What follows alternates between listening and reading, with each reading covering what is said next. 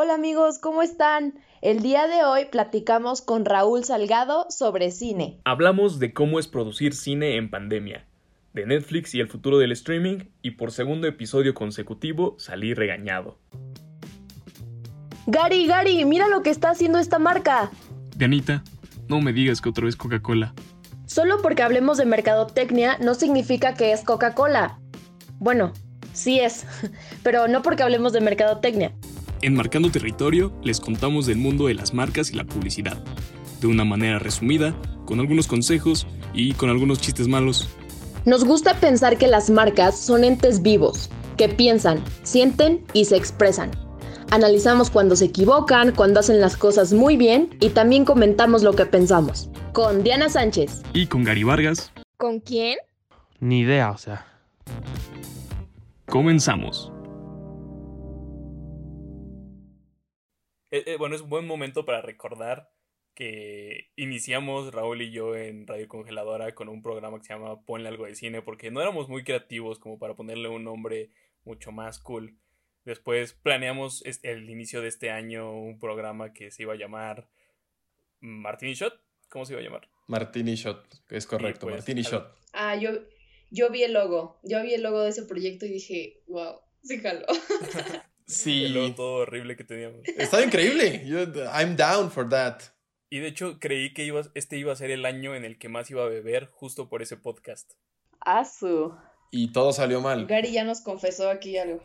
Pero pues como ya saben, como ya escucharon, tenemos a un invitado en este programa y es Raúl Salgado con el que iba a hacer programas de cine y es cineasta. Entonces, Raúl, ¿cómo estás? Bien, muy bien. gra- gracias, Gary. Este, Dianita, ¿cómo estás? Bien, bien, todo bien. Este, ya lista para platicar contigo el día de hoy. Pues el día de hoy vamos a hablar de el cine, la industria del cine, cómo, qué onda con el streaming, Netflix ya es cine o todavía no, eh, cómo va a ser la nueva normalidad ahora en el cine, van a seguir los estrenos. Eso fue como un pequeño resumen de todo lo que vamos a ver hoy. Entonces, también quería comenzar este programa preguntándote, Raúl, ¿harías cine si no hubiera alguien que lo viera? Empezamos Haría fuerte, cine. empezamos fuerte. Sí, sí, este, me, agarras en curva para variar. Eh, haría cine si nadie lo viera. Eh, yo antes pensaba que sí. eh, hacer cine era como esta forma de expresarme y esta forma de entretenerme, ¿no? Y esta forma de sacar la creatividad. Eh, pero creo, o sea, digo, haciendo cine y teniendo más experiencia, me di cuenta o llegué a la realización personal de que el cine solamente se completa cuando una audiencia lo ve. Porque no tiene caso, ¿sabes? O sea, hacer algo de un solo lado cuando el cine está hecho para generar comunidad. Si la comunidad que genero es una comunidad de uno, creo que no tiene caso. Eh, entonces, ¿haría cine si nadie lo viera?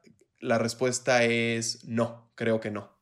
Porque está muy interesante también porque también el cine es una industria que genera mucho dinero y es un negocio y es muy aparte de cómo, o sea, tenemos la parte artística que también es muy importante, pero tenemos la parte del dinero que también es muy importante y pues todo, creo que también está ese ciclo del dinero. Sí, eh, bueno, o sea, no sé si hay una pregunta ahí, pero elaborando en eso, eh, cuando la humanidad inventa el cine, eh, los hermanos Lumière ponen su cámara, ¿sabes? Graban gente saliendo de la fábrica, graban el tren llegando a la estación, y realmente eso es cine documental, ¿no? Y entonces los franceses dicen, ok, el cine sirve para documentar cosas, pero ¿qué pasa cuando esta documentación la queríamos hacer en un tiempo que no existían las cámaras? Entonces lo que hacen es recrear la realidad con vestuarios, ¿sabes? Con, con este... eh, está esta película que se llama La Pasión de Juana de Arco, que básicamente es la recreación del juicio de Juana de Arco. Y es prácticamente un documental porque son las transcripciones que encontraron del juicio. Pero está de alguna forma ficcionado. Eh, entonces, bueno, ahí, ¿sabes? Eh, el cine está sirviendo para una cosa. eh, los alemanes dicen, no, espérate. Eh, el cine puede ser más que eso. El cine puede ser mood. Eh, entonces crean el expresionismo alemán, que es donde entra toda esta parte del terror, ¿no? Donde te generan una atmósfera utilizando lo mismo que usaron los franceses, más la historia. Y eso nos daba igual a mood. Los gringos llegaron y dijeron, aquí hay dinero. Y entonces los gringos empezaron a generar una industria. Eh, claramente los gringos generaron industria, eso suena a algo muy americano. Los alemanes generaron terror, that's German. Y los franceses crearon arte a través de sus personajes, y eso es súper francés. Eh, digo, entonces, ¿sabes? El cine sirve para diferentes cosas, depende de quién lo haga. Entonces, tiene muchas facetas el cine. Y ahora aterrizándolo a lo que está sucediendo hoy en día, creo que una nueva faceta es el streaming. Que también algún podcast que alguna vez hicimos, platicamos mucho, muy a fondo de si Netflix es cine. ¿Lo es ahora? Yo creo que no, eh, porque todavía seguimos en un periodo de transición. Eh, e, el cine se crea como cine mudo y el cine mudo era la definición de cine. Y de repente, eh, bueno, de repente, ¿no? 1927 llega Sunrise, que es una película extraordinaria de un director justamente del expresionismo alemán. Después hacen The Jazz Singer, que es una película de Warner Brothers, cuando Warner era un estudio chiquito. Eh, como Warner era un estudio chiquito, tenía, no tenía cómo competir contra los estudios grandes, que era Paramount, ¿no? Eh, entonces dice, yo le voy a invertir a la tecnología. Y la tecnología en ese entonces era el audio. Entonces sacan una película que se llama Singer y toda la gente dice, e, esto es el futuro.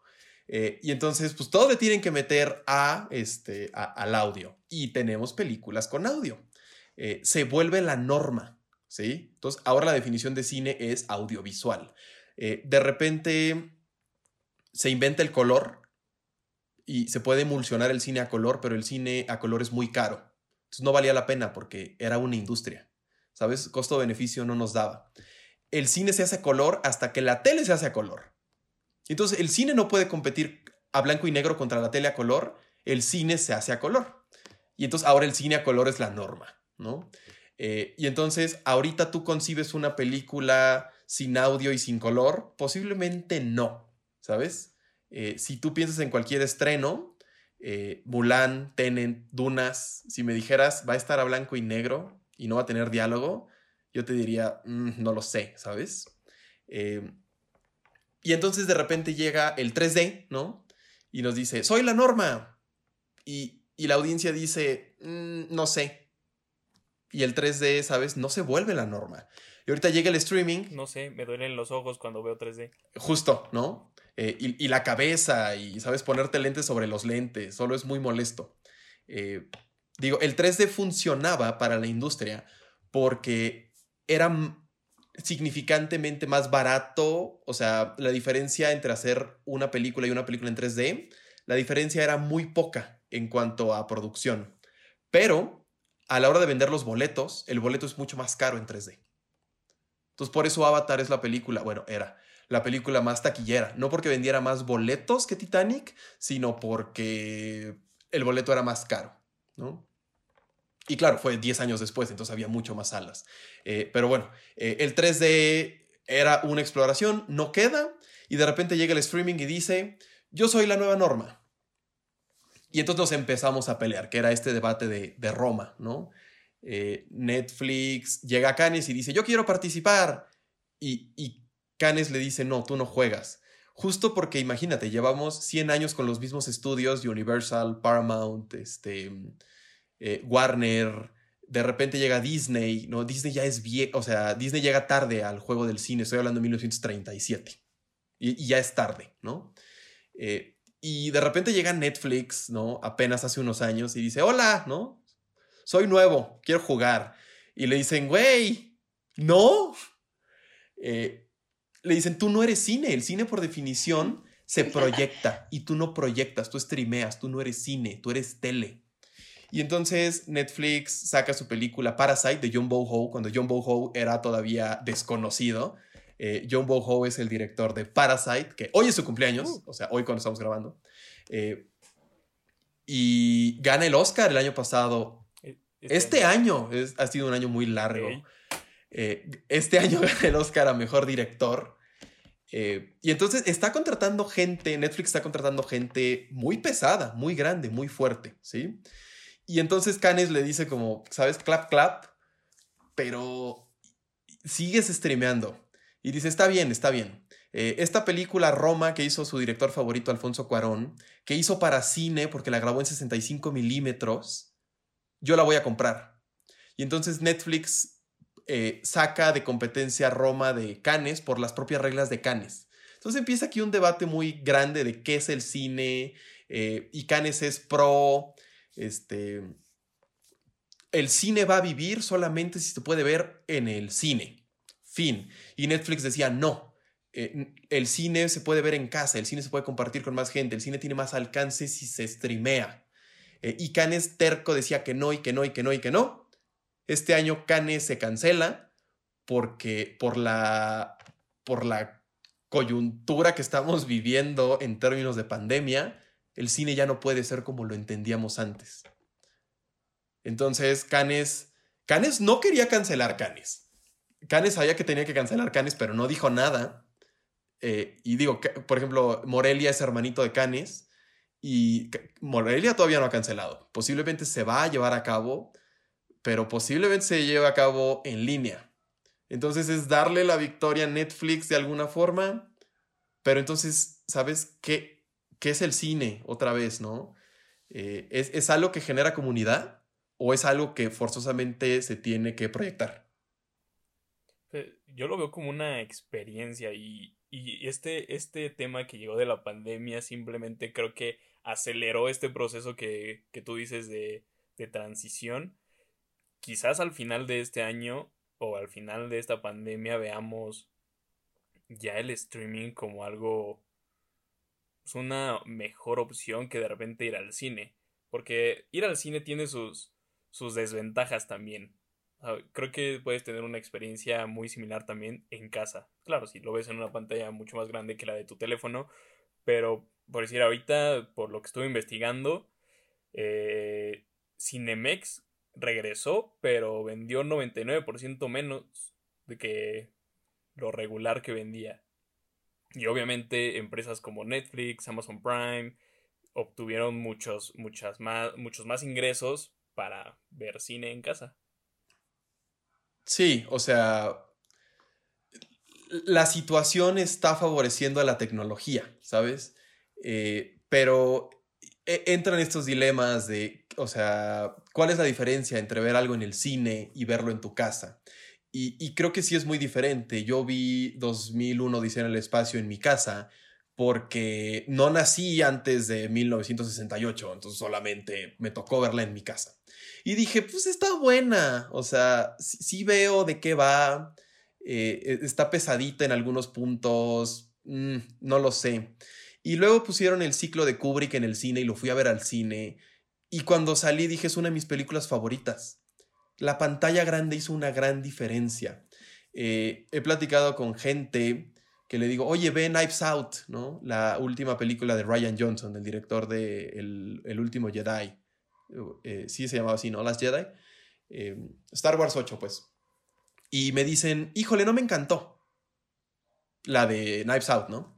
Y yo digo, ¿cómo puede ser que no te haya gustado? Es de las mejores películas del 2019. Yo la vi en una sala de cine, en un festival de cine, donde había 300 personas reaccionando al mismo tiempo hacia la historia. Entonces te contagia, ¿sabes? Cuando vas a ver una película de terror al cine, se siente la vibra en la sala, ¿sí? Cuando vas a ver una película de comedia, se siente la vibra en la sala. Cuando vas a ver el estreno de Avengers, cuando vas a ver el estreno de Star Wars, se siente la emoción desde que estás entrando a comprar tus palomitas.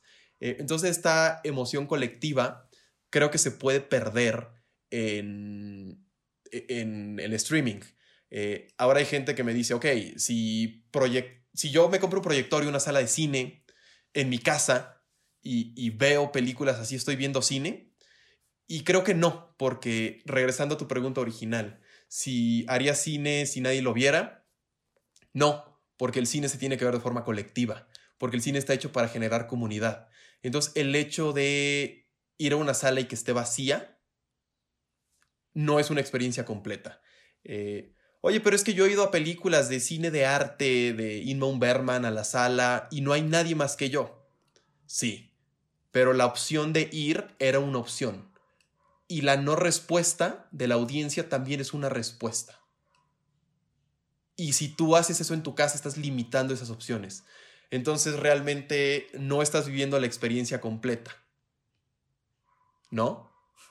Sí, yo, yo, ah, bueno, ahí voy a, voy a entrar un poquito y creo que sí está bastante eh, relevante esto que dices, porque al final de cuentas nosotros vimos que se detuvo toda esta parte de, del cine en las salas y vimos cómo resurgió algo bastante interesante que fueron los autocinemas, ¿no? Que decíamos así como estuvo súper muerto ese, ese negocio y de la nada empezó a, a agarrar un montón de fuerza aquí pues en estos rumbos, pero también en general en, en, el país de que empezaron a salir muchísimas opciones de poder ver películas en tu carro y al final de cuentas es lo mismo, o sea, yo siento que es por lo que va la gente, ¿no? Por convivir con alguien más, por ver que todos están eh, enfocados en lo mismo que está ocurriendo en la pantalla, entonces creo que fue un fenómeno bastante interesante porque nosotros, o sea, pudimos haber dicho la gente va a ver películas solamente en su casa y se va a poner a ver Netflix nada más, pero no, o sea, como que necesitó esta misma vibra que se sentía en el cine y la pues eh, se tomó esta alternativa, ¿no? En el autocinema. Sí, que me parece una buena solución, ¿no? A, este problema. Eh, que, que, es una cosa bonita de alguna manera, porque regresamos a los, al cine de los 70 Por ejemplo, yo veo Once Upon a Time in Hollywood de Tarantino eh, en el autocinema. Y sabes, cuando estás viendo en el autocinema el estreno de esta película que se desarrolla en parte en un autocinema, dices como, claro, o sea, tenía que ver esta película aquí, ¿no? Entonces es una capa extra de fondo y forma. Eh, la cosa es que ir al autocinema, no sé si ustedes han ido al autocinema, eh, pero es una experiencia complicada, ¿sabes? Es comprar tu boleto, es ponerte de acuerdo, es ver quién lleva el carro, este, digo, es más fácil meter contrabando, ¿no? Puedes meter una pizza completa sí, si quieres. Eh, pero, digo, por ejemplo, en el autocinema Coyote en Santa Fe, te estacionas a la mitad de, de un montón de coches que están pegados unos con otros y no hay forma humana de salir. Eh, entonces, o sea, es, ¿sabes? Es, es, un poco mucho el compromiso de ver la película completa, pero también se acaba la película y tienes que esperar a lo que salen todos, eh, pero te tienes que formar porque ya estás formado y la gente va al baño y no falta el güey que se le acaba la batería, ¿no? La última vez ese güey fui yo, ¿no? Eh, entonces, o sea, ¿sabes? Son, son esta serie de problemas que dices, a lo mejor es a little bit too much trouble ir al cine. Y entonces antes íbamos al cine a ver este, pues cualquier, cualquier tontería. Gary fue a ver Sonic, Sonic, ¿no? Esta película con... Bueno, no importa. Eh, las aventuras de la esplendorosa e inmortal Harley Quinn, ¿no? Está igual. Eh, estas películas, Rápidos y Furiosos 28, eh, íbamos porque, porque nos queríamos entretener. Yo ahorita no iría al cine, no me arriesgaría a morir por una película así. Yo me arriesgaría a morir por una película que creo que valga la pena. Entonces la gente me pregunta, ¿vas a ir a ver Tenet al cine? Posiblemente no. Porque Tenet es entretenimiento. Tenet no es una película de cine de arte que creo que amerite ser vista en el cine. Y es como, no, ¿cómo estás diciendo eso de Christopher Nolan? Christopher Nolan es el mejor director. Está bien, Está bien, tienes derecho a tener una opinión, esté bien o esté mal. Eh, se complica, otra vez, eh, regresando a los principios del cine, que es como, por ejemplo, regresar a, al autocinema y más atrás. Estando encerrados, esta es una carta de Apichapong Bercetakul, que es este, un cineasta. Ay, es asiático, no me acuerdo qué país exactamente. Eh, ahorita, ahorita viene a mi mente.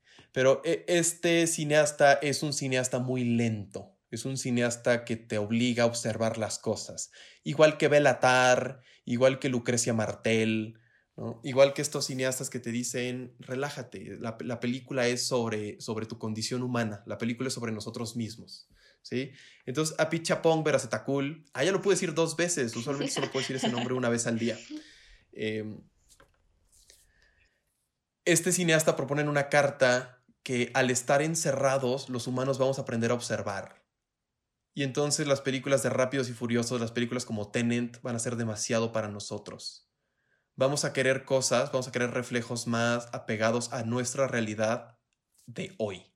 De hoy pandemia, ¿no? Entonces no va a ser necesario hacer más cine, va a ser necesario regresar a las películas que ya eran lentas. Lentas a comparación del ritmo que nos habían acostumbrado, ¿sí? No son lentas, solamente tienen un pace diferente. Entonces, El caballo de Turín, Satantango, Sama, eh, El cementerio del esplendor, eh, el tío Bong Ho que podía recordar qué día de la semana es, que ganó la Palma de Oro en 2010, ¿no? Estas películas que son mucho más contemplativas. Y lo que dice, cada vez nos vamos a hacer más contemplativos y entonces eventualmente vamos a poder ver una película de una hora donde la pantalla sea completamente blanca. Y luego vamos a poder ver una película donde la pantalla sea blanca pero menos brillosa. Y entonces vamos a poder condensar eso en un minuto de pantalla blanca.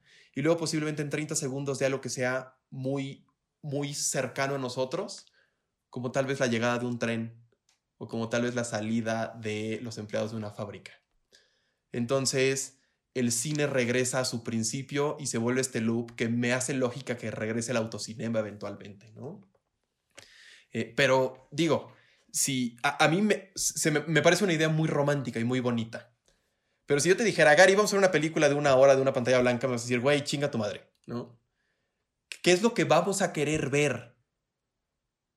narrativas diferentes posiblemente, ¿sí? Pero narrativas como posiblemente Palm Spring, como I'm Thinking of Ending Things, como The King of Staten Island, que son películas de 2020 que nos reflejan muy bien este sentimiento de pandemia. Y entonces entra esta, este dilema, ¿no? De, bueno, ¿cómo, ¿cómo, producimos en pandemia? ¿A qué le vamos a dar oportunidad de producir? Eh, ¿Y qué es lo que va a querer ver la gente? ¿no? Y cómo hago esta historia relevante en fondo y forma para que la gente la pueda ver en el cine, en su celular, en el autocinema o en lo que sea que los haga sentirse cómodos para generar su propia comunidad. Y esto parece que alimenta también un poco más la parte espiritual artística, pero también como decía, seguramente si me dices que vayamos a ver Satan Tango que dura siete horas y media y que me digas o prefieres ver Avengers, pues creo que la mayoría de la audiencia preferiría ver una película que, digo, esta dura tres horas, pero es Avengers. Entonces como que esta parte de, de lo que quiere ver, lo que quieren ver las personas y por lo que pagarían y por lo que arriesgarían su vida en un cine, yo creo que está tendiendo más también a ser solo entretenimiento. Y quizás siempre ha sido así. No lo sé, ¿eh? No lo sé. O sea, si yo regresara al cine, regresaría a ver posiblemente 2001 Edición al Espacio, posiblemente este, Casablanca, eh, no sé, o sea, este tipo de películas que nunca pude ver en el cine, pero que yo estoy seguro que, que van a ser una experiencia que me van a dejar como muy satisfecho y que si me da COVID después de eso, voy a decir, valió la pena. Porque si me da COVID después de ver Star Wars Episodio 9. Sí, sí, sí. ¿Sabes? y sobre producir en pandemia. ¿Cómo es producir en pandemia? Lo odio, no quiero, renuncio. Porque aparte es eh, trabajar con muchas limitaciones. tuvimos la oportunidad de, de producir algo en los últimos meses y ha sido completamente diferente. Incluso hacer los contratos para especificar que no nos podemos hacer cargo porque somos una producción independiente si alguien se enferma de, de COVID. Pues, o sea, como Gary sabe, porque Gary fue coproductor en un corto que estoy produciendo y que escribí, que se llama Polaroids de Ansiedad. Eh, fue, fue un proceso bien raro, eh, porque, o sea, yo, yo tenía la opción de no producir en pandemia, ¿no? Porque eh, también estábamos, antes de que empezara la pandemia, o sea, que, que se hiciera como una, una cosa importante, estábamos haciendo fotografía en una serie de terror para TV Azteca y nos pagaban de forma muy desfasada, ¿no? Entonces, cuando, se, cuando empieza la pandemia, dejamos de grabar, pero nos seguían pagando de forma desfasada. Teníamos la oportunidad de no producir, porque de alguna forma seguíamos generando, ¿no? Este dinero. Eh, pero era la oportunidad perfecta para producir. usualmente queremos producir algo que sea universal, queremos contar una historia universal que le llegue a todo el mundo. Y entonces, pues las cosas universales son el amor y la Segunda Guerra Mundial, nada más, ¿no? Eh, si yo te contara la historia de un asesino en serie, nos puede llamar la atención, pero no porque sea un asesino en serie, ¿sabes? Sino porque ese güey se enamoró de alguien, porque ese güey tenía una mamá, porque ese güey tenía un hermano, ¿sí? por eso hay películas que luego no funcionan, ¿sí? Monster Inc. funciona no porque sea de monstruos, sino porque le teníamos el miedo genuino a que saliera un monstruo del armario y porque Monster Inc. se trata de convertirse en papá. Porque Sully de alguna forma cuida a Boo. Y todos nos podemos relacionar con el cuidar a alguien. por, eso, por eso es universal, ¿sí? Y entonces de repente, ¿sabes? El 2020 nos regala eh, lo estoy diciendo de una forma muy romántica, ¿no? Porque digo, también está eh, este factor de que hay gente que se está muriendo y hay gente que no tiene que comer por la pandemia. Pero, o sea, para términos de el arte, ¿sabes? Me voy a enfocar nada más en esto. No, no es que lo quiera excluir, pero solo tenemos una hora, entonces no podemos abordar tantos temas. Eh, pero entonces la pandemia nos regala esta oportunidad de decir, aquí hay algo que puedes retratar de forma universal, ¿sabes? Y entonces es como, ok, eh, el arte existe porque el mundo es imperfecto. Y entonces el 2020 tiene todo el material para crear arte, porque el, el 2020 es, e, es un patio de juegos para la creatividad. Ahora, cuando un artista se dedica a escribir cosas, tiene que ser súper sensible. Y si de por sí la pandemia nos puede generar emociones muy fuertes, vulnerarte todavía de forma consciente a estas emociones e, es un acto casi kamikaze. Yo cuando termino de escribir el guion de las Polaroids de ansiedad, me tuve que acostar en el piso y, respirar porque neto me faltaba el aire. O sea, dije como, es mucha ansiedad para mí. Y, solo, ¿sabes? Lo tuve que lidiar de otra forma. Em, entonces, o sea, fue, fue, un proceso muy apresurado, fue un proceso como muy demandante era un proceso que no me dejaba dormir, que no me dejaba comer, ¿no? Porque siempre dices, ay, lo escribo y ya lo produzco. Y cuando ya estás metido en esto, te preguntas, ¿por qué estoy contando esta historia, sabes? O sea, ¿por qué yo, de todas las personas del mundo, voy a contar esta historia de la pandemia? ¿Quién te dijo, unicornio especial nacido en Marte, estudiante de animación digital, que, con todo respeto, que eras tú el que tenía que contar esa historia? Entonces había que encontrarle el fondo y la forma. Y ahí es donde entra este reflejo, eh, donde tenemos que evaluar todo lo que ya platicamos.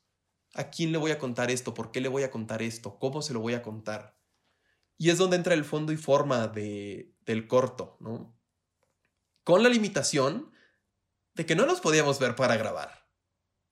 Entonces, bueno, ideamos una historia de un fotógrafo que es millennial y que quiere todo de forma inmediata. ¿sí? Eh, entonces, con ese pretexto utilizamos puras Polaroids, porque las Polaroids son instantáneas, ¿no? Entonces, las Polaroids las puede tomar una sola persona, ¿no? O tres, en este caso, en vez de 40. Entonces, fue una forma de darle la vuelta a la producción sin descuidar el fondo y la forma, sin descuidar nuestro personaje. Eh, entonces, poco a poco íbamos explorando cómo, eh, cómo contar una historia pertinente de una forma segura, ¿no? este, sin poner en riesgo a nadie, eh, que, siguiera siendo relevante. Ahora, producirlo fue una cosa bien rara, porque usualmente las reglas de la producción es nadie tiene su celular en set, a menos que el diseñador de producción esté en Italia y te esté mandando mensajes constantemente y tengas que estar revisando el celular todo el tiempo, eh, ¿sabes? Y que el director no esté en set. Y es como, o sea, ok, y, que el actor principal esté en Vancouver. ¿Sabes? Es como... O sea, ¿cómo vamos a lograr esto? O sea, digo, creo que Gary también nos puede dar insight en esto, porque pues Gary, ¿no? Este, Gary estuvo coproduciendo y Gary nos vio sufrir. Sí, o sea, y era súper interesante cómo habíamos tres personas en la producción y regularmente nosotros hemos estado en producciones anteriores antes de la pandemia y es completamente diferente el modo de trabajo, es también correr para todos lados y hacer que todos, bueno, al menos en la producción, hacer que todo sea posible y que se grabe en tiempo y, y que nos vayamos lo antes posible para evitar gastar más. Pero en este, en este experimento teníamos que mandar el mensaje y esperar a que nos contestaran para tomar una decisión. Y posiblemente eran las 3 de la mañana en Italia donde estaba el, el diseñador de producción. Y, y era simplemente esperar. Y de repente, y sí teníamos, digamos que una logística, pero era una logística que podría cambiar mucho. Porque de repente era tomar una foto en un atardecer, pero quizás no era el atardecer que queríamos. Entonces habría que esperar. Entonces creo que de la forma que trabajamos antes, que era correr, correr, correr, y aparte la cuestión de tener ahora un cubrebocas todo el tiempo y mantener la distancia de, las personas, cambió mucho la forma de producir. Sí, que aparte, el, o sea, esto que mencionas de antes era como apura, o sea, sí, apúrate y luego espera. Eh, ahora la lógica era espera, ¿sabes? Espera, espera que el clima sea el que quieres, espera que la foto llegue y no construir la foto, porque cuando tienes mucho, mucha gente puedes construir la foto que tú quieras, la tomas, ¿no? Y entonces economizas tiempo porque les estás pagando. Cuando tienes menos personas, pues gastas menos dinero. Entonces puedes gastar más durante más tiempo. Entonces podíamos ser más pacientes. Y justamente el corto se trataba de encontrar la paciencia en las cosas, porque estamos acostumbrados a la inmediatez y de repente la pandemia nos dice, ¿quieres respuestas? No hay respuestas, lidia con eso. Y entonces nos daban ataques de ansiedad de decir, pero es que quiero saber qué va a pasar, quiero saber cuándo puedo mover mi vuelo a San Francisco, quiero saber si me puedo ir a mi, a mi crucero en Venecia. Y era como, güey, revisa tus privilegios, ¿no? Eh, revisa tus prioridades. Eh, entonces, ¿sabes? La, pandemia eh, lo, lo, que hizo fue hacerle eso a todo el mundo y entonces el corto lo que intentaba hacer o lo que intenta hacer, porque todavía no lo acabamos, porque justamente como no podemos apresurar las cosas, ya llevamos tres meses de retraso. Jamás nos había pasado eso en una producción, nunca. O sea, nunca habíamos estado tan atrasados en algo tan sencillo, ¿no? Aparentemente sencillo. Eh, entonces, o sea, quiere reflejar esta universalidad de estar encerrados. Eh, ayer una, este, una cineasta me comparte su visión de la cuarentena en un corto experimental súper bonito, súper sensible, ¿no? Eh, y por ejemplo, ahí se notan dos cosas también este, muy diferentes. Los dos, ella y yo, quisimos hacer, cada quien por su lado, una aproximación a el arte con los sentimientos del encierro. Y ella lo hace con todo su poder femenino y yo lo hago con todo mi poder de, ¿sabes?, de inmediatez masculino, masculinidad tóxica, patriarcado, porque pues fue como me crearon, ¿no? Eh, yo he intentado, ¿sabes?, como no caer tanto en eso, pero pues, es un proceso, ¿no? No es como que de un día para otro pueda apagar un switch y decir como, ah, ¿no? Eh, ya, este, muere el patriarcado. No, no es tan sencillo.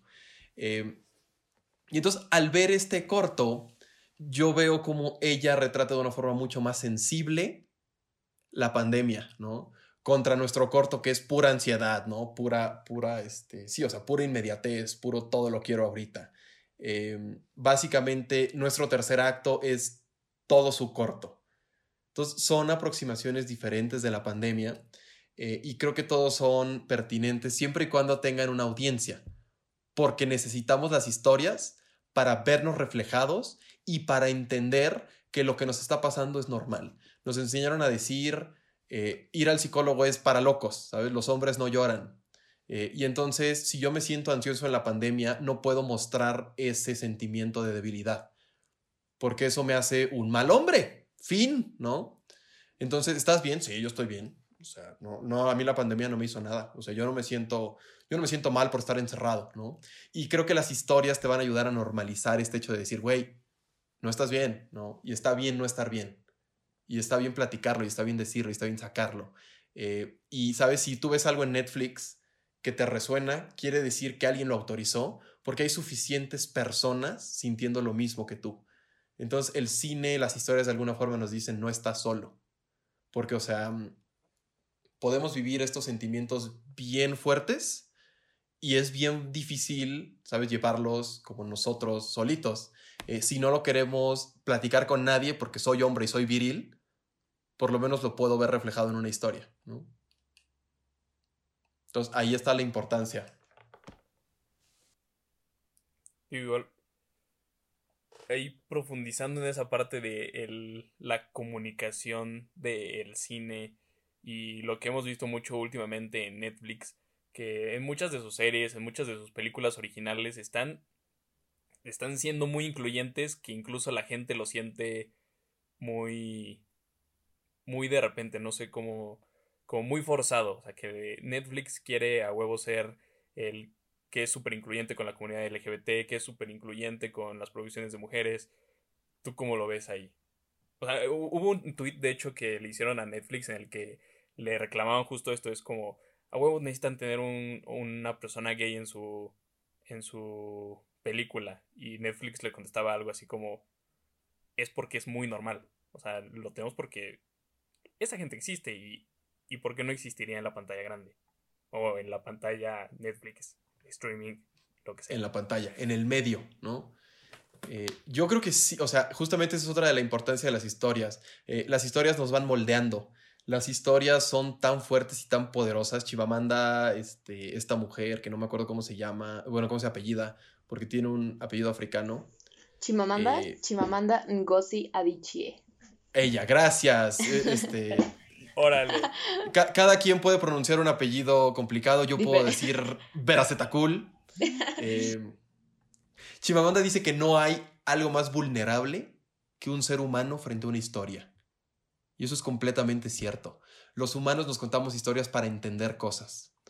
¿Sabes? O sea, cuando, cuando estás solo en tu casa y se escucha un ruido, no, no dices, como, o sea, sabes, no lo justificas racionalmente de forma física en tu cerebro. En tu cerebro pasa una historia. Posiblemente dejé la ventana abierta cuando bajé a tal cosa y entonces metió el aire y entonces cerró la puerta y por eso escucha tal cosa. ¿no? O sea, lo justificas así. Eh, si yo te digo, Gary, ¿a qué hora quedamos? ¿no? Y Gary llegó tarde. Gary en vez de decirme, quedamos a la una, perdón, Es que lo que pasa es que había mucho tráfico, es que lo que pasa es que se me cayó el jabón, es que lo que pasa es que cualquier cosa, ¿no? Intentando hacer que a través de su historia yo empatice con él. Entonces las historias tienen ese poder. Cuando, cuando daba clase en prepa, yo les decía a los alumnos, díganme su definición personal de amor. Y me decían, ¿sabes? O sea, el amor es querer incondicionalmente a alguien, el amor es querer estar con alguien no importa qué, el amor es un ingrato que te eleva por un rato y te demora porque sí, ¿no? Este, el amor es lo que dura, dura. Eh, eh, mi definición de amor cambia todos los días. Eh, y de repente, este, bueno, les decía, ¿no? Este, bueno, ahora díganme su película favorita.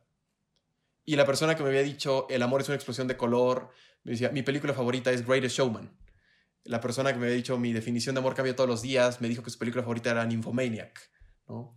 Eh, entonces, o sea, creo que las historias tienen ese poder de, cambiarnos poco a poco desde el centro. Y entonces, si poco a poco Netflix, que no le tiene miedo a nada, nos empieza a normalizar todas estas cosas que existen, poco a poco lo vamos a ir aceptando.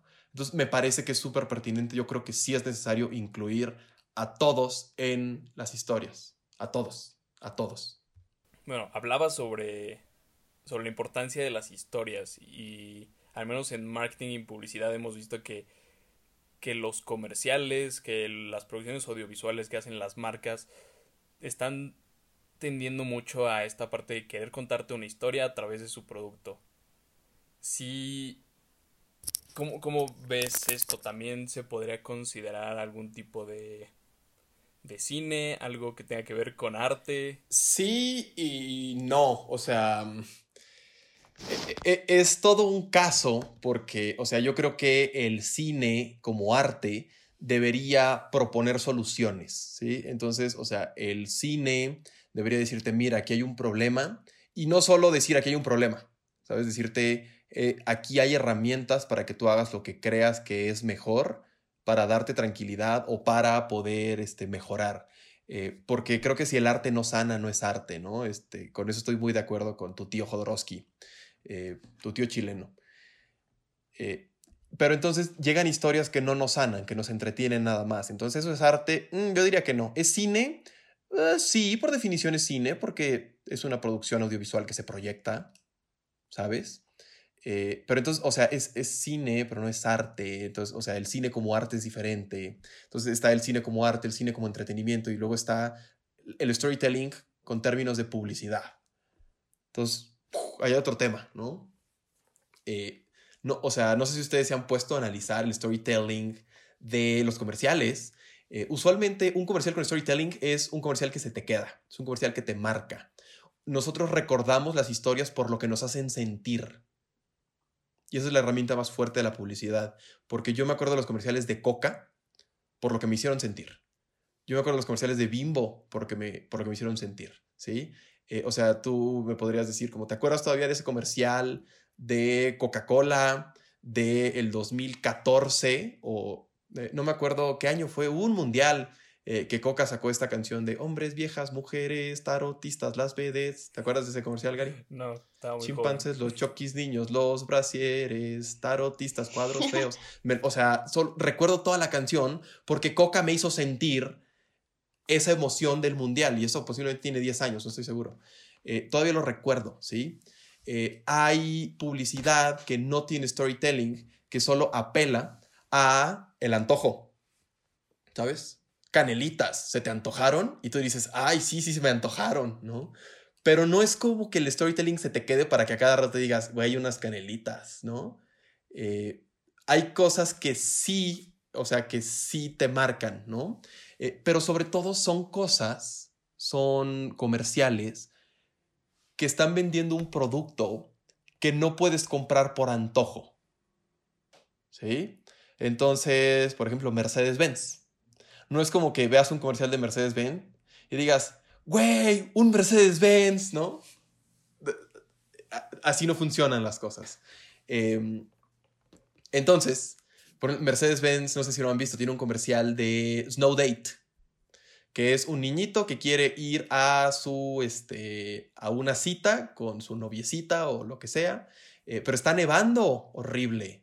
Y entonces, pues no pueden ir pero la mamá le dice al papá, pues llévalo.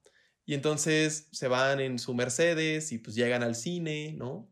Eh, ahí está todo el storytelling, ¿sí?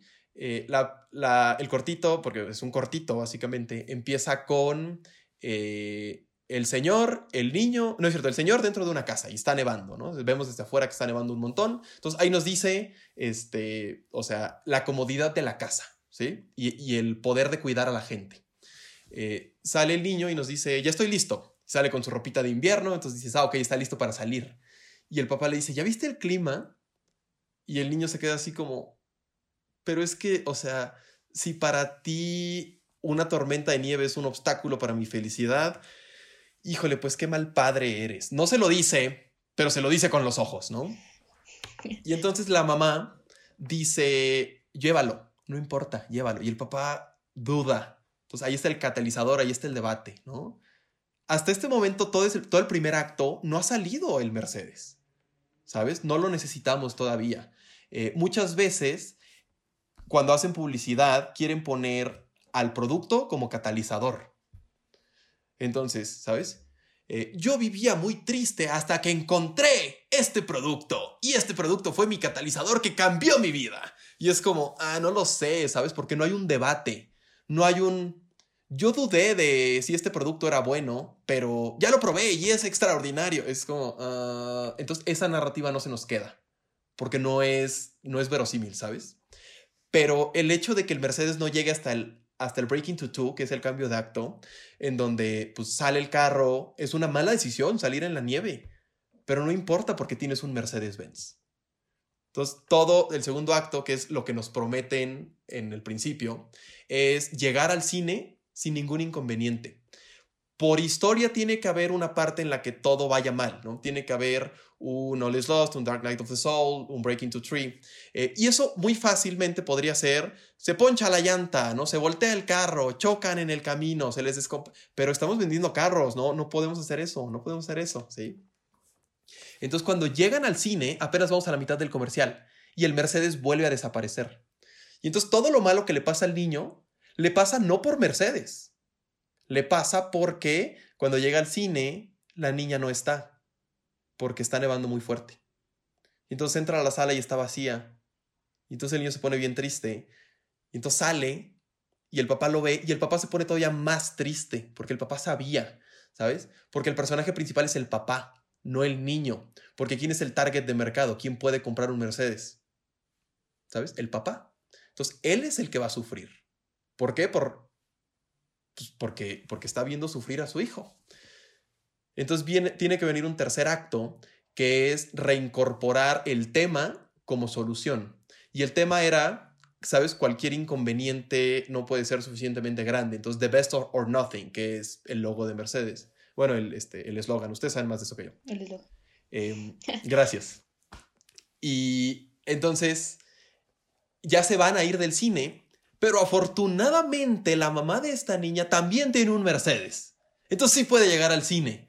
Entonces Mercedes vino a salvar el día y lo que vemos es a los niños entrar al, cine en lo que los papás esperan afuera en la, comodidad de su carro, que es equiparable a la comodidad del hogar, que fue justo como empezó. Y entonces sale una voz así toda, ¿sabes? Toda este, grave y te dice, Mercedes, the best or nothing. Básicamente te están diciendo, si quieres tener nietos, te tienes que comprar un Mercedes-Benz. Si quieres ser feliz a tu familia, si la quieres proteger, te tienes que comprar un Mercedes-Benz. Entonces se acaba el comercial y dices, quiero un Mercedes-Benz, ¿sabes? Es súper efectivo. ¿Es arte? ¿Es correcto manipular a la gente de esa forma? Sí. no sé, ustedes, ustedes, este, ustedes mercadólogos y Gary, lo que sea que hagas, pues ustedes díganme. No, no, no creo. O sea, no creo que esté manipulando en ese sentido como que yo, yo siento que simplemente pues es como identificar esa necesidad que, que surgió en ese momento y pues darte una, una solución, ¿no? O sea, no, no lo veo tanto como manipular, pero sí entiendo el punto de que tampoco es como que la mayor necesidad del mundo tener un Mercedes. ¿O sí? Simplemente, simplemente no sales en la nieve. Exacto. No, y entonces tu hijo nunca tiene novia. No hay nietos, no hay hijos, el mundo está mejor, todo sale muy bien. No, o sea, o sea, excepto que el target de mercado es la generación X, que claramente quiere nietos, quiere hijos, que, no, entonces, o sea, ¡ah! ¿sabes? Eh, o sea, que, creo que es, eh, o sea, es una cosa muy cool porque es otra forma de usar las historias. Eh, yo puedo usar las historias para convencerlos de lo que sea. Yo puedo usar la historia para convencerme a mí de algo que no pasó, para estar más tranquilo conmigo. Yo, o sea, ¿sabes?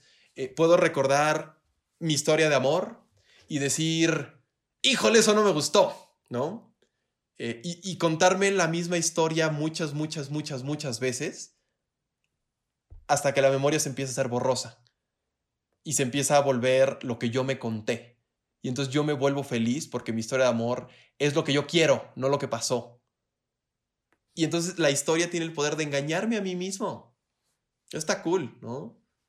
Suena algo tenebroso. y, y es como la forma en la que... Y es que han también hecho que la mercadotecnia de repente se vea como la mala del cuento que te dice que crea necesidades y que no sé qué. Pero yo lo veo como un gran recurso contar historias también para, para promover los productos, servicios que tengas. Y yo creo que todos deberían, o todas las marcas deberían tener este tipo de, de comerciales que, que se sientan un poco más humanos. Porque entienden. Sí, o sea, como que ya no, no ir a las necesidades básicas y quedarte en los atributos del producto ni nada de eso, sino contarte algo más que puede ocurrir cuando tienes el producto en la mano, cuando ocupas ese servicio y que ya de esa manera este, te pueda aportar algo distinto. O sea, sí es una realidad. Y eso del, del storytelling fue un boom hace como, o sea, o ha sido un boom desde hace como unos cinco años, yo creo, y que fue justo por toda esta necesidad que, que existía de diferenciarse de manera más eh, rotunda de las, de las demás marcas. Y justo yo, ah, pues ya, creo que ya platicamos en un capítulo de, este ejemplo, pero BBVA eh, sacó un, un comercial que sí decía algo como, o sea, obviamente en casa, creo que en ningún momento hasta el final salió la app de BBVA, pero te decía así como, es, es hora de que pagues tus cuentas, de que pagues tus cenas que no has tenido con tu familia y de que estés con tu hijo que hace mil años no ves por estar trabajando. Entonces, eh, no salgas al banco, no ocupes eso, ocupa nuestra BBVA app. Y la verdad es que sí, o sea, sí te quedas de que... Claro. Wow. Te amo, BBVA. O sea, yo así me pasó cuando vi el, comercial, porque eh, lo único que, puso en todo el, capítulo fue el color azul, en algunas cosas como la, la, que la blusa de la mamá y la, o sea, varias cosas ahí en la cocina donde contaba la historia, pero en realidad fueron cosas muy, muy sutiles. ¿Qué es, por ejemplo, o sea, mm, eh, eh, más o menos es el mismo ejemplo con storytelling. Eh, cuando usan el storytelling, se te queda muy grabada la marca, ¿sí? Entonces, o sea, a ti se te queda BBU. yo te digo, por ejemplo, hay cosas que el dinero no puede comprar, para todo lo demás existe. Mastercard. Mastercard. No hay más, Mastercard. ¿Sí? ¿Qué pasa cuando los comerciales no tienen storytelling? ¿Se acuerdan de ese comercial de El primo de un amigo? Sí. ¿Qué vendía? una pastilla para. No, algo. para No, algo así. No, era. Ah, no. Era una medicina. E, ¿Era una medicina para? Hemorroides.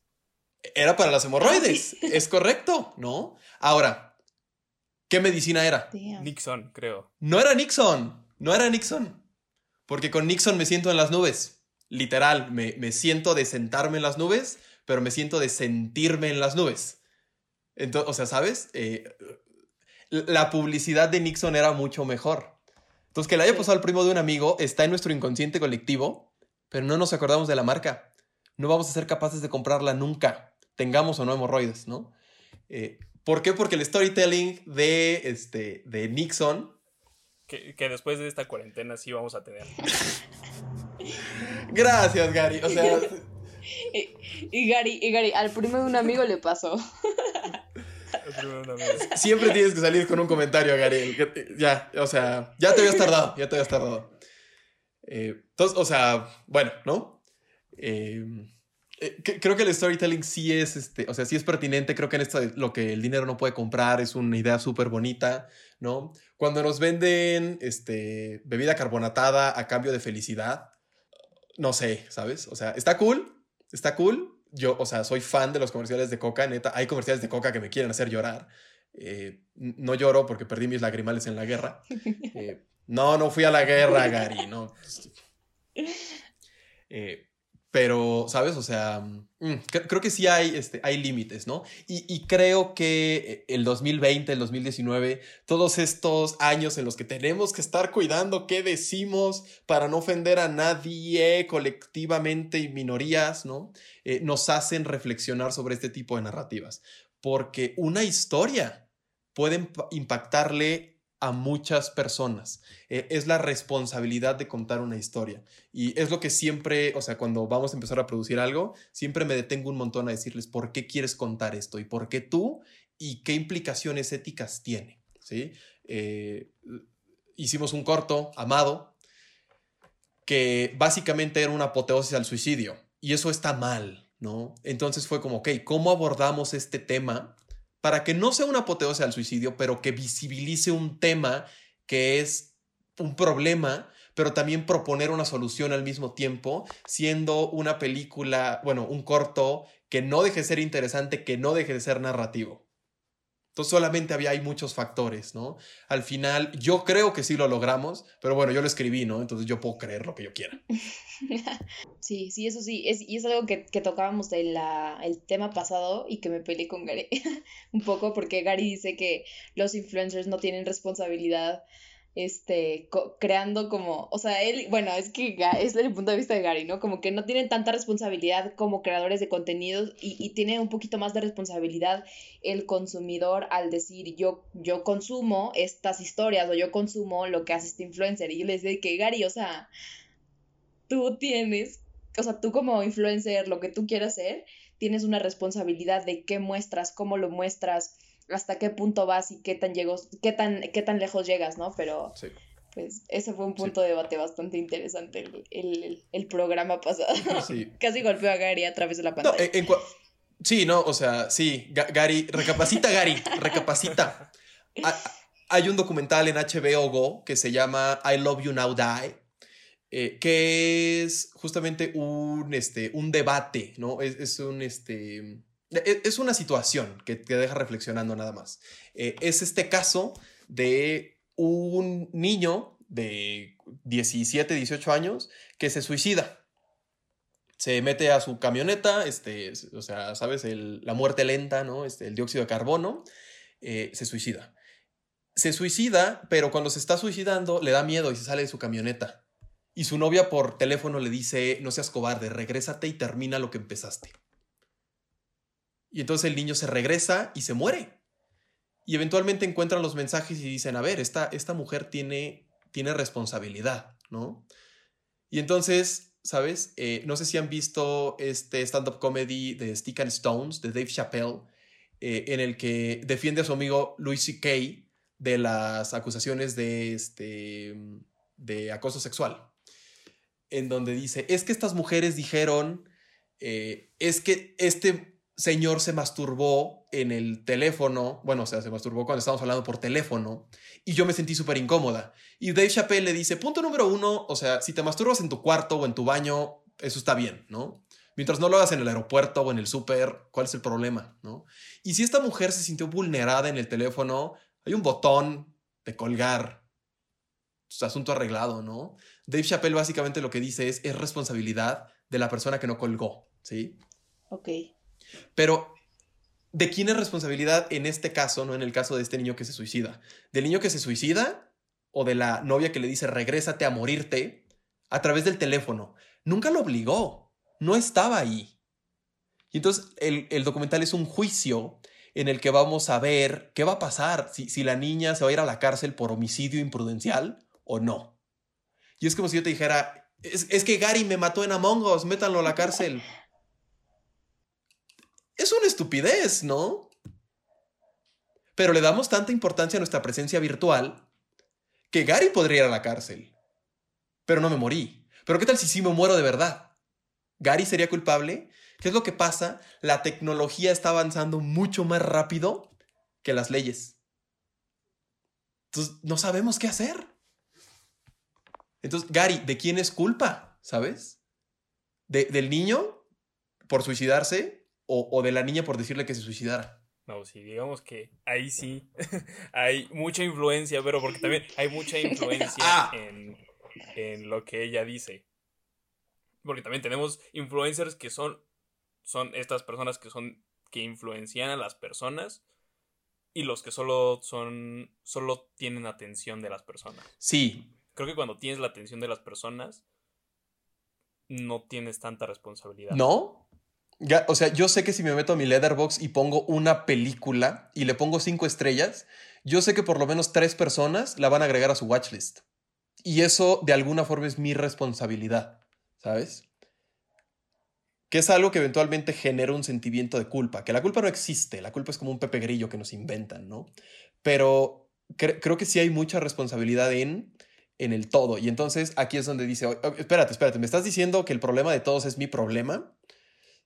No, pero de alguna manera somos, o sea, somos animales sociales, entonces sí.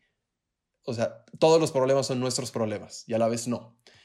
Eh, creo que el storytelling es una herramienta y todas las herramientas, todas las herramientas se tienen que usar con responsabilidad. Es que yo le disparé a Gary con una pistola. Él tuvo la culpa por morirse. O sea, pues no se hubiera muerto. Soy alérgico a las balas. Gary. Soy alérgico al plomo. Lo mismo pasa con las palabras. Yo lo dije, pero fue, fue tu responsabilidad sentirte mal. La cámara es un arma. Las historias son un arma. Al grado que los rusos, cuando, cuando se inventó el cine, dijeron, esta mierda es propaganda. Hicieron Battleship Potemkin. Y es la pieza de propaganda más grande en la historia, ¿sabes? Eh, hay documentales del Tercer Reich y de, este, de, de la Segunda Guerra Mundial que eran propaganda. Las historias nos pueden convencer a hacer cosas, ¿no? ¿Cuántos ingenieros no existen que son ingenieros porque vieron Iron Man? Yo me dedico al cine porque he visto cine toda mi vida hay muchísima responsabilidad. Yo estudié administración porque vi el lobo de Wall Street. Mi hermano también. Mi hermano estudia finanzas porque vio el lobo de Wall Street. Que eh, empieza con Leonardo DiCaprio inhalando cocaína del ano de una prostituta. Entonces no sé cuál sea tu problema, Gary. Al parecer el mismo que el de tu hermano. Cada quien. Cada quien y sus sueños. Pues cada quien sus fetiches. Es 2020. mientras no sea ilegal, no tenemos ningún problema, Gary. Tú puedes ser lo que tú quieras. Algo con lo que quería terminar era cerrando lo que iniciamos, o sea, lo que mencionamos al principio de, del streaming. ¿Y hay futuro en hacer estrenos en streaming? Tenemos el peor caso, que es el de Mulan, que ha recaudado 38 millones de dólares y la producción costó 200 millones de dólares. Sí, creo que aquí la respuesta es no, no hay futuro en ese modelo, no en el streaming, porque Netflix lo está haciendo muy bien. Eh, no hay futuro en ese modelo, que es lo que está haciendo Disney. Eh, Disney está reciclando sus historias con, eh, con tecnología. Es lo que está haciendo. Y lo está estrenando en el cine porque es una experiencia, ¿sabes? Si yo, padre de familia, o sea, es caso hipotético. Cruz, cruz. Eh, si yo, padre de familia, veo que va a salir el Rey León y yo vi el Rey León cuando era joven, digo, ah, voy a llevar a mis hijos porque sé que les va a gustar la historia. Y entonces veo esta tecnología y digo, estuvo cool. Eh, mientras sigan naciendo niños, Disney sigue teniendo mercado. Se acabó, ¿sí? Entonces, el Rey León juntó un billón de dólares en taquilla. La Bella y la Bestia juntó un billón de dólares en taquilla. Básicamente todos los live actions de Disney han juntado un billón de dólares en taquilla. Entonces ese modelo funcionaba. Pero las reglas del juego cambiaron y cambiaron muy rápido. ¿Qué es lo que pasa con Mulan? La ponen en Disney Plus. Y entonces ahí las reglas del juego cambian. Y entonces pues le va muy mal en taquilla. O sea, en taquilla, porque no hay taquilla, ¿sí? Eh, entonces, ¿cuál es el futuro del entretenimiento? No sabemos, todavía no sabemos. Eh, yo creo que, por ejemplo, esto que vimos el año pasado de Avengers, no lo vamos a volver a ver. Eso no va a volver a pasar. O sea, un universo cinematográfico tan grande, complicado y con expectativas tan grandes, eso no va a volver a pasar.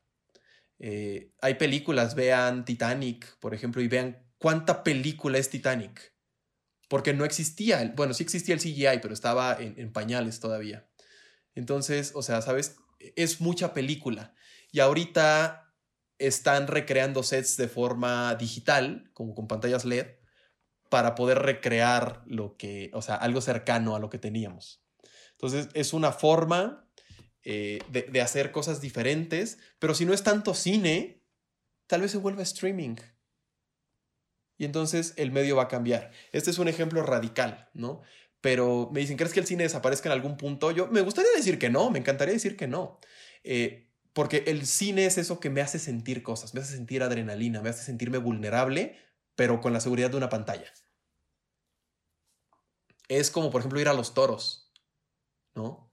Que me podrán decir, ah, es que eso es inhumano. Ok, sí, estoy de acuerdo. Eh, yo no como toro, ¿no? De hecho, no como ningún animal ni nada que provenga de animal. Eh, pero si yo pudiera sentir mucha adrenalina de un espectáculo en vivo, iría a ver un espectáculo de gladiadores en el Coliseo Romano, ver cómo matan gente por gusto, por placer, ver cómo un tigre le da un zarpazo a un güey. Y imagínate el rush de adrenalina que es eso. Imagínate ver eso en vivo. Eso ya no puede ser, porque los tiempos cambiaron. Supongo que en ese entonces decir que el, entretenimiento de gladiadores que iba a desaparecer era como, claro que no. Pero como los tiempos cambiaron, entonces eso ya no existe. Y ahora solo existe un coliseo que vamos y decimos, güey, qué salvajes eran, ¿no? ¿Qué le va a pasar al cine? El cine, o sea, el, medio está cambiando, todo está cambiando, el cine también está cambiando. Y si algo hemos aprendido es, ¿sabes? o adaptarse o morir. Entonces puede ser que tengamos Netflix para rato. Puede ser, solo puede ser. Yo creo que sí vamos a tener Netflix para rato. Netflix va a seguir apostándole a estas nuevas narrativas, esta nueva normalización. Eh, ¿Sabes? O sea, poner, a contar las historias de todo, a dar puntos de vista diferentes. Eh, no sé si han visto I'm Thinking of Ending Things, pero es la mejor película que ha salido en 2020. Es una película súper complicada, la van a ver, no van a entender nada, la van a volver a ver, no van a entender nada. Y van a decir, no me gustó, pero lo que ustedes quieren decir es, no le entendí. Netflix lo que está haciendo es apostarle a narrativas que están diciendo vamos a acostumbrarnos a otra cosa. Vamos a acostumbrarnos a que es normal la homosexualidad, ¿no? a que los transexuales eh, existen, ¿no? A que nos podemos burlar de ciertas cosas. Yo estoy seguro que eventualmente vamos a tener comedias románticas alrededor del COVID, ¿no? El amor en tiempos del COVID. Vamos a tener un montón de películas de terror sobre el COVID, porque esas sensaciones nos generan. Eh, ¿Van a ser películas que vamos a ver en el cine? Mm, posiblemente no. ¿Qué vamos a ver en el cine? El cine se va a volver como el teatro. Va a ser algo que vamos a ir, ya sabes, como, o sea, con más espacio, no vamos a ir todas las semanas, vamos a ir de vez en cuando, vamos a ir a ver algo que nos llame de verdad la atención, vamos a ir a ver algo que de verdad sabemos que vale la pena. Los críticos van a tomar una, un papel mucho más importante. ¿Sí? Los críticos de verdad, no inserte nombre de cualquier influencer aquí que Gary idolatra. De hecho, lo estoy viendo en videollamada y atrás tiene este, un cuadro de Gaby Mesa y otro de Luisito Comunica. Pero entonces, ¿sabes qué, qué le va a pasar a todo esto? Eh, ¿Sabes? O sea, hay mucha responsabilidad en todo. Eh, el teatro no sé qué le va a pasar, pero bueno, ese no es mi tema. Entonces, pues, que eh, inviten a otra persona de teatro y que nos explique, por favor, qué va a pasar con el teatro. Pero, ¿sabes? O sea, creo que el cine va a cambiar porque hemos cambiado. A menos, claro, que volvamos a la normalidad. Que podría ser. La verdad es que sí extraño salir. Sí extraño ver gente, sí extraño estar hasta el rifle de borracho, ¿no? sí, sí lo extraño. Pero el hecho de yo decir quiero volver a una normalidad es una cosa egoísta de decir quiero volver a lo que ocasionó este problema en primer lugar. Y entonces estar encerrado seis meses quiere decir que no me hizo nada como ser humano. Y salir de esta pandemia sin un arco completo de personaje me parece una pérdida de tiempo. Creo que con eso podemos cerrar. Creo que no hay nada que agregar de mi parte. Ahí estuvo. No, yo tampoco. Drop the mic. Entonces, excelente. Pues muchas gracias por estar aquí. Espero que les haya gustado a los que están escuchando y a los que llegaron hasta este punto. Eh, nos pueden encontrar en redes sociales como Marcando Territorio. ¿Cómo nos pueden encontrar, Dianita? Ya se me olvidó el, Arroba Marcando Territorio guion Así nos pueden encontrar, Gary. Sí, a mí me pueden encontrar como arroba Gary Complaints. A mí como arroba dianita.zip y a mí me pueden encontrar como arroba Raúl Salgado en Twitter y en Letterboxd. Son las únicas dos redes sociales en las que me pueden encontrar. Donde puedes influenciar a muchas personas. Pero bueno, esto fue el episodio 9 de Marcando Territorio y nos vemos hasta la próxima. Bye. Gracias, bye. Adiós.